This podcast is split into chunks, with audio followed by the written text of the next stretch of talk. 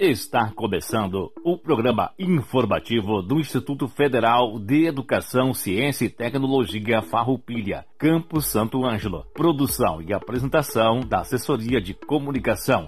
Servidores Samuel Miller Forrati e Adilson Moraes. Direção de Aldilson Paz Stamberg, diretor-geral do IFAR, Campus Santo Ângelo. Todo o conteúdo é de inteira responsabilidade dos seus organizadores.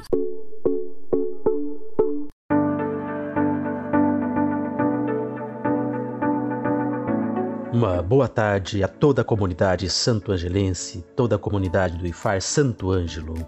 Uma boa tarde aos nossos alunos, aos nossos colegas servidores. Hoje, 28 de setembro de 2021, estamos iniciando mais um programa informativo do IFAR Santo Ângelo. O programa informativo do IFAR Santo Ângelo vai ao ar todas as terças-feiras, das 13 horas às 13 horas e 30 minutos, aqui pela Rádio Com FM 98.5 e também está nas redes sociais oficiais do IFAR Santo Ângelo. Datas comemorativas. Temos no dia 2 de outubro o Dia Internacional da Não Violência, no dia 3, o Dia Mundial do Dentista e Dia Nacional das Abelhas. Agenda.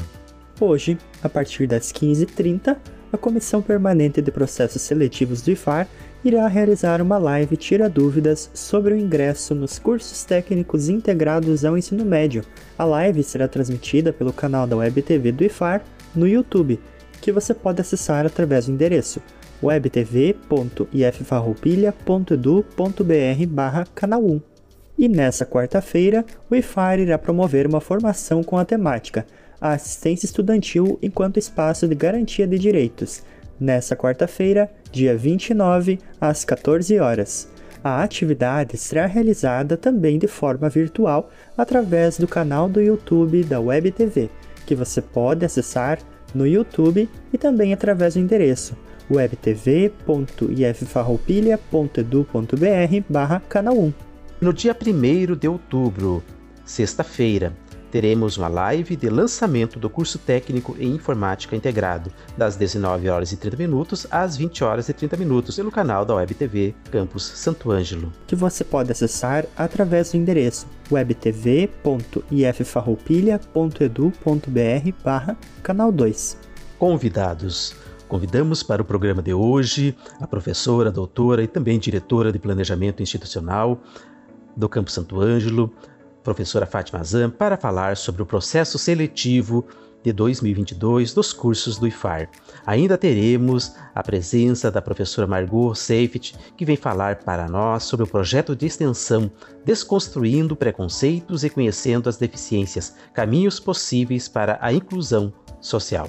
Acompanham também na fala da Prof. Margot os estudantes Rafael Schneider, estudante do curso superior de licenciatura em computação, e também proponente do projeto de extensão.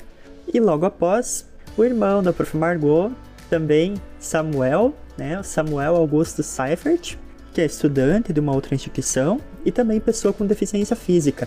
Ele vai falar então sobre uma experiência como acompanhante das Paralimpíadas de Tóquio e a inclusão por meio dos esportes. O meu boa tarde aos ouvintes da Rádio Com 98.5. Eu sou a professora Fátima Zan, diretor de desenvolvimento institucional do IFAR Campo Santo Ângelo. E hoje trago aos ouvintes, em especial os candidatos a uma vaga aos cursos de ensino médio integrado, que se encontram com as inscrições abertas ao processo seletivo 2022, informações sobre as cotas para ingresso nestes cursos. As cotas foram regulamentadas pela Lei 12.711 do ano de 2012. O sistema de cotas ele é utilizado em todas as universidades e nos institutos federais. Este sistema é amplamente então utilizado no IFAR Campo Santo Ângelo ou no IFAR como um todo, onde são ofertadas as modalidades de ensino médio integrado, com os cursos de técnico em administração, agricultura e, a partir deste ano, o curso de informática em substituição ao curso de manutenção e suporte informática. O subsequente, técnico em enfermagem, cursos superiores de graduação, tecnólogo em sistemas para a internet, gestão do agronegócio, estética e cosmética e a licenciatura em computação. E também no ProEja, na modalidade de educação de jovens e adultos, que é o curso técnico em estética. Como falei anteriormente, este sistema de cotas é utilizado amplamente. O ingresso aos cursos do IFAR é organizado através de processo seletivo e nos cursos técnicos integrados é aplicada uma prova de conhecimentos. Mas, no entanto, nos anos de 2021 e 2022, excepcionalmente ocorreu através de sorteio, em virtude da, da pandemia que impossibilitou a realização da referida prova. Após o sorteio, através da opção de cota realizada por cada candidato, quando da sua inscrição, são feitas as análises de acordo com o número de vagas de cada modalidade de cota, obedecendo o percentual institucional e decretado em lei, em um total de nove modalidades e ainda a ampla concorrência, sendo que o candidato só pode optar por uma cota.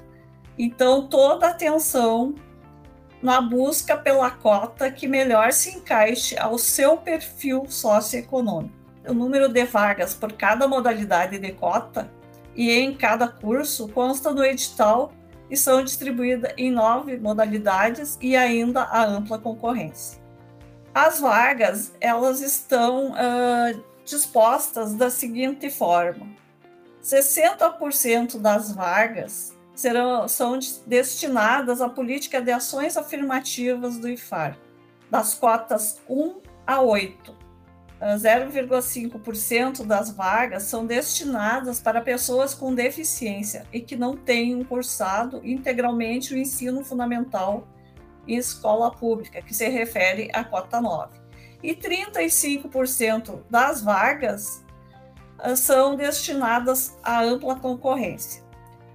A ampla concorrência é a categoria geral da qual participam todos os candidatos, independente de terem ou não se inscrito nas cotas, e também aqueles que não se enquadram em nenhuma das opções de reserva de vagas, ou que não desejam participar delas.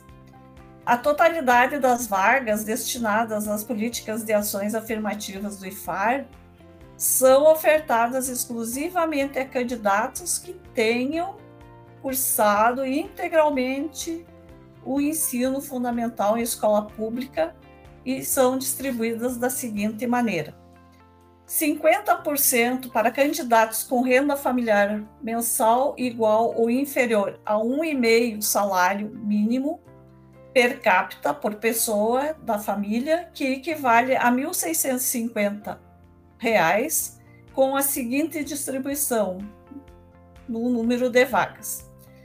Uh, as vagas, então, apuradas pela aplicação do percentual previsto, né, é assegurado 40,28% a candidatos autodeclarados pretos, pretas, pardos, pardas, indígenas e a pessoas com deficiências. É, essa percentagem corresponde à soma do percentual de pretos, pardos, indígenas e pessoas com deficiência da população do estado do Rio Grande do Sul e será desdobrado nas seguintes cotas. Na cota 1, destina-se 23,83% a candidatos que tenham cursado integralmente o ensino fundamental em escola pública, com renda familiar bruta mensal igual a 1,5 salários mínimos per capita que se autodeclararam pretas, pretos, pardos, pardas e indígenas e que sejam pessoas com deficiências. Na cota 2, destina-se 76,17 a candidatos que tenham cursado integralmente o ensino fundamental em escola pública com renda familiar bruta mensal igual ou inferior a 1,5 salários mínimos per capita que se autodeclararam pretos, pardos, pardas e indígenas e que não sejam pessoas com deficiência. Então, essas são as duas primeiras cotas, a cota 1 e a cota 2. Do número de vagas apuradas pela aplicação do percentual previsto, será assegurado 59,72% a candidatos que não se autodeclararam pretos, pretas, pardos, pardas, indígenas, organizando-se da seguinte forma: na cota 3, destina-se 23,83% a candidatos que tenham cursado integralmente o ensino fundamental e escola pública, com renda familiar bruta mensal igual ou inferior a 1,5 salários mínimos per capita que não se autodeclararam pretos, pretas, pardos, pardas e indígenas e que sejam pessoas com deficiência.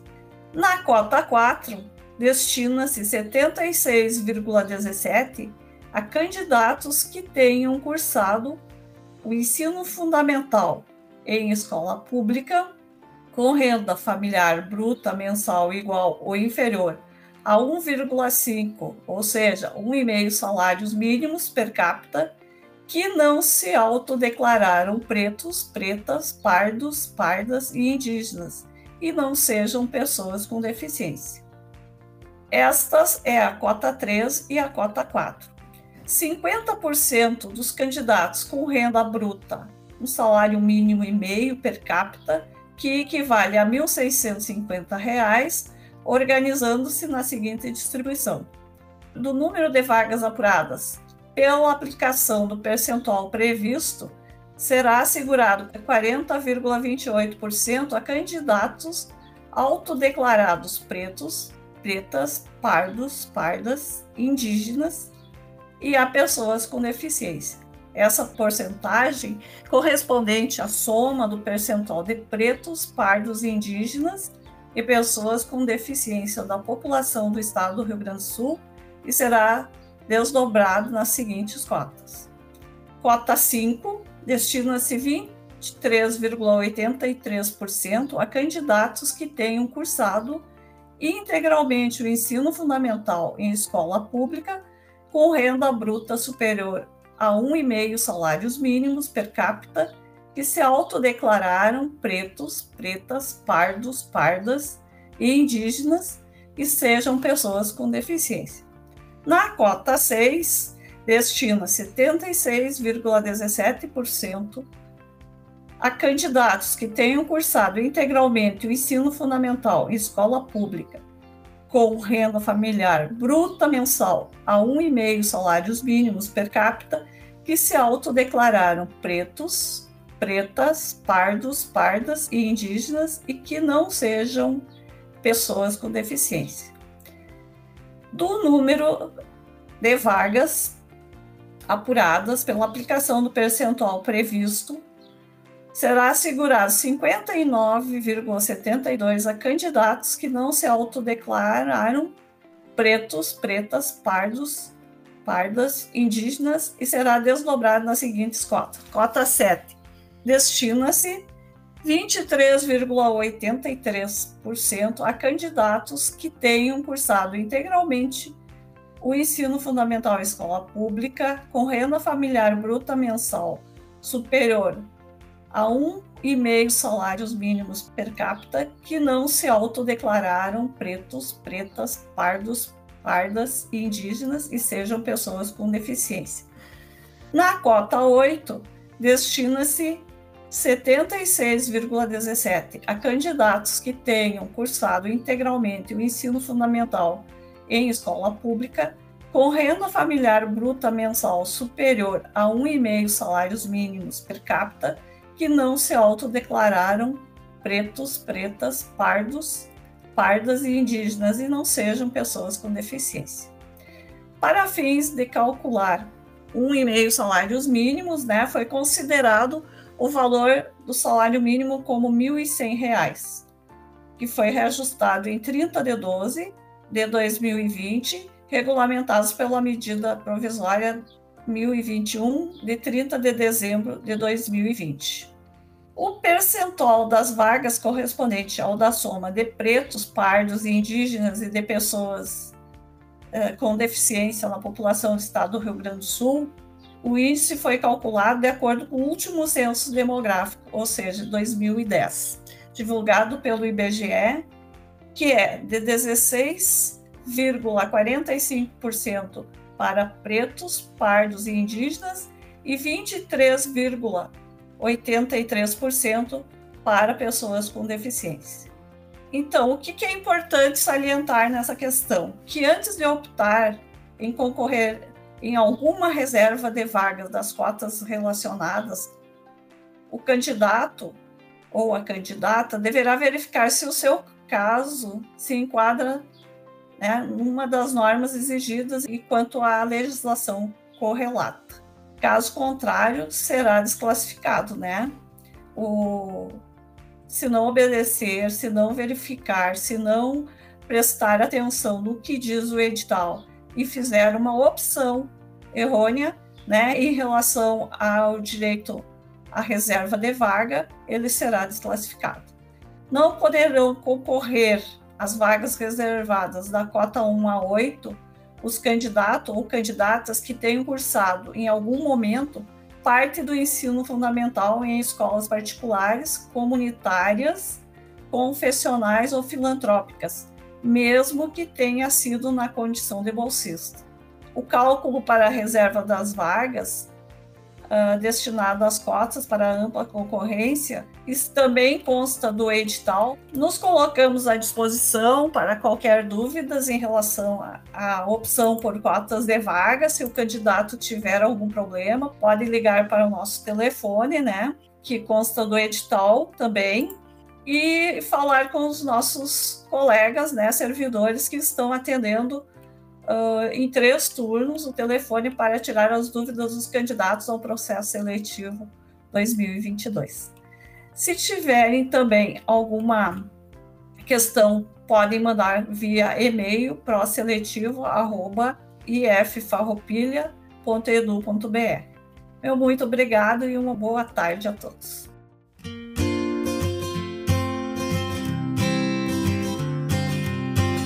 Boa tarde a todos que nos acompanham pela Rádio Com Santo Ângelo e pelas redes sociais do IFFAR Campo Santo Ângelo. Meu nome é Margot Agathe Seifer, sou docente do Campo Santo Ângelo e hoje estou aqui para divulgar o projeto de extensão intitulado Desconstruindo Preconceitos e Conhecendo as Deficiências Caminhos Possíveis para a Inclusão Social, que está sendo desenvolvido no campus e do qual sou coordenadora juntamente com a colega também docente Andressa Peripoli Rodrigues. O projeto está vinculado ao Núcleo de Apoio às Pessoas com Necessidades Educacionais Específicas, NAPNE, do Campo Santo Ângelo. Conta com a participação de servidores de diversas áreas de formação e alunos do campus, em especial do curso superior de licenciatura em computação e também com o apoio da coordenação de ações inclusivas e da assessoria de comunicação do campus. O projeto participou de uma seleção interna na instituição e foi contemplado com fomento para a compra de materiais para sua execução e divulgação. A ação foi proposta por Rafael Schneider Hartfield, aluno do curso superior de licenciatura em computação do nosso campus e bolsista do projeto de extensão. Então agora vou chamar o aluno bolsista para contar um pouco mais sobre o projeto e como ele está sendo desenvolvido. Bem-vindo, Rafael! Tarde ouvintes da Rádio Com Santo Ângelo e quem nos acompanha pelas redes sociais. Hoje eu vou falar sobre o projeto do qual estou fazendo parte como bolsista. O objetivo do projeto é promover o conhecimento da comunidade em geral sobre as deficiências e suas singularidades, como preconceito, direitos das pessoas com deficiência, acessibilidade e políticas públicas existentes. A ação está sendo executada por meio da criação e divulgação de vídeos curtos sobre as deficiências e a inclusão social, compondo uma websérie. Na primeira etapa, foi realizada a revisão de literatura e o levantamento das demandas acerca da temática. Posteriormente, foi feita a lista de temas a serem abordados e o roteiro dos primeiros vídeos. A publicação dos vídeos será quinzenal. A divulgação do primeiro agora no mês de setembro e o último no mês de dezembro. Os vídeos serão vinculados nas redes sociais do Instituto Federal Farroupilha, Campo Santo Ângelo, como no site institucional, no canal do YouTube e nas páginas do Facebook e Instagram. São vídeos curtos e explicativos, mostrando situações reais de vida das pessoas com deficiência, legislações, aplicativos e softwares que ajudam suas vidas. Neste momento, o primeiro vídeo está na fase de edição, depois de ter sido apreciado pelos integrantes do projeto e do NAPNE. É importante destacar que os vídeos, antes de serem publicados, passarão por análise do grupo que compõe o projeto e pelos demais integrantes do NAPNE, para que o conteúdo trabalhado e a forma de abordagem sejam dedicados em conjunto, com vistas a trazer informações claras, objetivas, inclusivas e didáticas. Conteúdos digitais têm sido muito utilizados para propagar informações de forma rápida e objetiva, auxiliando na construção do conhecimento. Assim, a divulgação desses vídeos é um importante meio para promover a inclusão social, esclarecer dúvidas e reforçar os direitos da pessoa com deficiência. Além disso, com a ação de extensão, espera-se instigar a reflexão da comunidade em geral sobre o olhar para as pessoas com deficiência, com vistas a respeitar suas individualidades e seus direitos na busca pela inclusão social e autonomia. A participação no projeto tem me proporcionado oportunidades únicas que favorecem o meu conhecimento na área de licenciatura, contribuindo para a formação de um profissional preparado para a inclusão dos mais diversos alunos. Fazer parte desse projeto é uma experiência incrível que abre novos caminhos para seguir. Agradeço aos colegas, parceiros do projeto e à instituição de ensino por essa oportunidade de aprendizado. Obrigada, Rafael, pela explanação e dedicação no projeto de extensão. Então eu aproveito para convidar todos para acompanharem os vídeos da websérie nas redes sociais do IFFAR Campus Santo Ângelo, como YouTube, Instagram e Facebook. Quinzenalmente nas quintas-feiras, com a publicação do primeiro vídeo agora no dia 30 de setembro.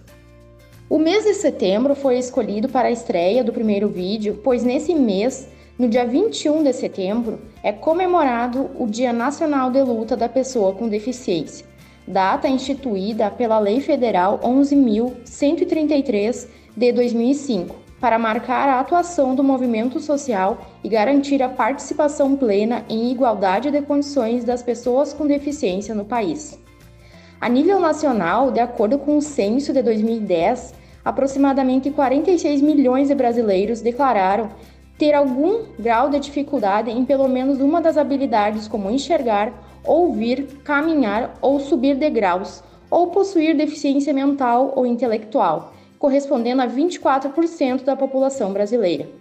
Em termos mundiais, pessoas com deficiência representam 15% da população total, representando a maior minoria no planeta o que reforça a necessidade que esse grupo tenha seus direitos assegurados e necessidades específicas levadas em conta nas políticas públicas, o que nem sempre ocorre de fato na prática.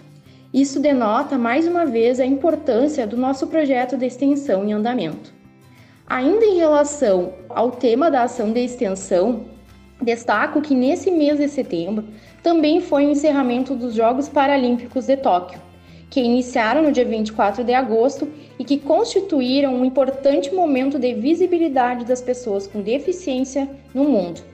E para falar um pouco sobre esses jogos, vou chamar um convidado especial, o Samuel Augusto Seifer, pessoa com deficiência física que acompanhou os jogos e participou colaborativamente de sua cobertura nas redes sociais. Eu agradeço mais uma vez o espaço aqui no programa e aos colegas da assessoria de comunicação do Campo Santo Ângelo. Que tenham todos uma boa tarde e agora eu passo a palavra para o Samuel. Boa tarde, ouvintes da Rádio Com Santo Ângelo. Meu nome é Samuel, sou pessoa com deficiência, usuário de cadeira de rodas e discente do curso de Relações Internacionais na Universidade Federal de Santa Maria. Hoje estou aqui para compartilhar algumas informações sobre as Paralimpíadas e sobre a importância da inclusão através do esporte. Os Jogos Paralímpicos, tiveram sua primeira edição realizada no ano de 1960, em Roma, na Itália, mas foi no ano de 1948, na Inglaterra, que foram realizadas as primeiras competições entre pessoas com deficiência, com o intuito de oferecer uma reabilitação aos militares feridos na Segunda Guerra Mundial. Entre as mais de 20 modalidades de disputa, destacam-se o atletismo, a natação, o basquete cadeira de rodas e o vôlei sentado. Além destas, temos as modalidades exclusivas dos Jogos Paralímpicos, como a bocha e o goalball. Nas modalidades, os atletas recebem uma classificação de acordo com peso, gênero e grau de deficiência, com o objetivo de que todos tenham igualdade de condições nas disputas. Cabe destacar que os surdos não participam dos Jogos Paralímpicos e disputam uma competição exclusiva, os Jogos Surdo-Olímpicos. No último dia 5, se encerrou a 16ª edição dos Jogos Paralímpicos, realizados em Tóquio, no Japão. A delegação brasileira contou com 234 atletas, com representação em 20 das 22 modalidades da competição. O Brasil fez história nesta edição, ao conquistar 72 medalhas no total, sendo esta a melhor campanha do Brasil em toda a sua história. Além disso, o Brasil atingiu um grande marco, conquistou a centésima medalha de ouro da história nos Jogos Paralímpicos. Neste ano, fiz parte da cobertura colaborativa do Ninja Sport Clube, onde prezamos pelo destaque aos desempenhos dos nossos atletas e ao combate ao discurso capacitista presente na sociedade. É importante destacar que a prática esportiva, além de contribuir para a saúde, oferece a oportunidade da reabilitação e é uma importante ponte para a inclusão das pessoas com deficiência em sociedade. As escolas tem papel importantíssimo neste processo. Afinal, a educação é um dos principais meios, junto com o esporte, de inserção das pessoas com deficiência no meio social. Para isso, é necessário que se incentive a prática esportiva desde o início da trajetória escolar. Se ofereça um ambiente acessível e com profissionais de educação capacitados para atender as demandas. Por fim, queria agradecer o convite do Instituto Federal Farroupilha em especial ao NAPNE, e desejo uma boa tarde a todos os ouvintes da Rádio Com. Agradecemos a todos os participantes por darem voz a esse nosso programa com temas relevantes, como o processo seletivo para o ingresso de alunos, mais uma grande oportunidade para a formação daqueles que buscam qualidade na sua vida acadêmica e escolar também sobre o tema de desconstrução de preconceitos e conhecendo as deficiências, caminhos possíveis para a inclusão social. Tema também de grande relevância para todos nós, para toda a comunidade santo-angelense. Agradecemos também por trazerem o tema para Olimpíadas e a inclusão por meio dos esportes. Agradecemos ao colega Dilson Moraes pela apresentação e locução do programa. Estendemos também um agradecimento aos organizadores do programa de hoje. E também agradecemos ao nosso colega Samuel Forratti, que realiza a produção e a edição desse nosso programa. Encerramos o programa de hoje com a seguinte reflexão de Leandro Carnal: O amor contra o ódio da maldade e da inveja o amor, o afeto e a convivência, e do outro lado, o ódio, o desafeto e a desunião, são contagiosos, mas o amor é um contágio lentíssimo, enquanto o ódio é um contágio viral, de uma rapidez enorme. O ódio é muito mais sedutor, o mal é sedutor. Ninguém deixa de parar ou observar um acidente na estrada, mas ninguém para para dizer que coisa linda é essa quaresmeira à beira da estrada. A beleza, o afeto são menos sedutores imediatamente. Causa sucesso em sala de aula falar sobre Hitler, mas poucos alunos costumam dar atenção a Konrad Adenauer. O chanceler alemão que salvou o pós-guerra. Era um velhinho católico que reergueu a Alemanha após a devastação da Segunda Guerra, liderou a reconstrução da Alemanha e tornou o país uma potência econômica e democrática. Mas Adenauer não causa o encanto dedicado ao agressivo e irônico Winston Churchill, por exemplo. Personagens negociadoras e pacifistas são menos sedutoras que as violentas e odiosas. É o ódio e não o amor que de fato nos seduz e nos deleita. Clemente Attlee, o sucessor, era então chamado por Churchill de um zero à esquerda. Churchill adorava contar que Attlee era cordeiro em pele de cordeiro. No fundo, Churchill tentava mostrar que Attlee era medíocre. Dizia: Chegou um táxi ao parlamento. Não tinha ninguém dentro. Saiu Attlee. Era uma piada clássica do conservador. Com seu veneno, sua rapidez, sua imagem de vencedor de guerra, era um herói. Attlee, o primeiro homem a dar direitos sociais na Inglaterra e construir o welfare state britânico, o estado do bem-estar social, não era classificado na mesma categoria. Misericórdia é sinal de fraqueza, afeto está ligado ao feminino e o ódio se relaciona com o macho alfa. O ódio é masculino.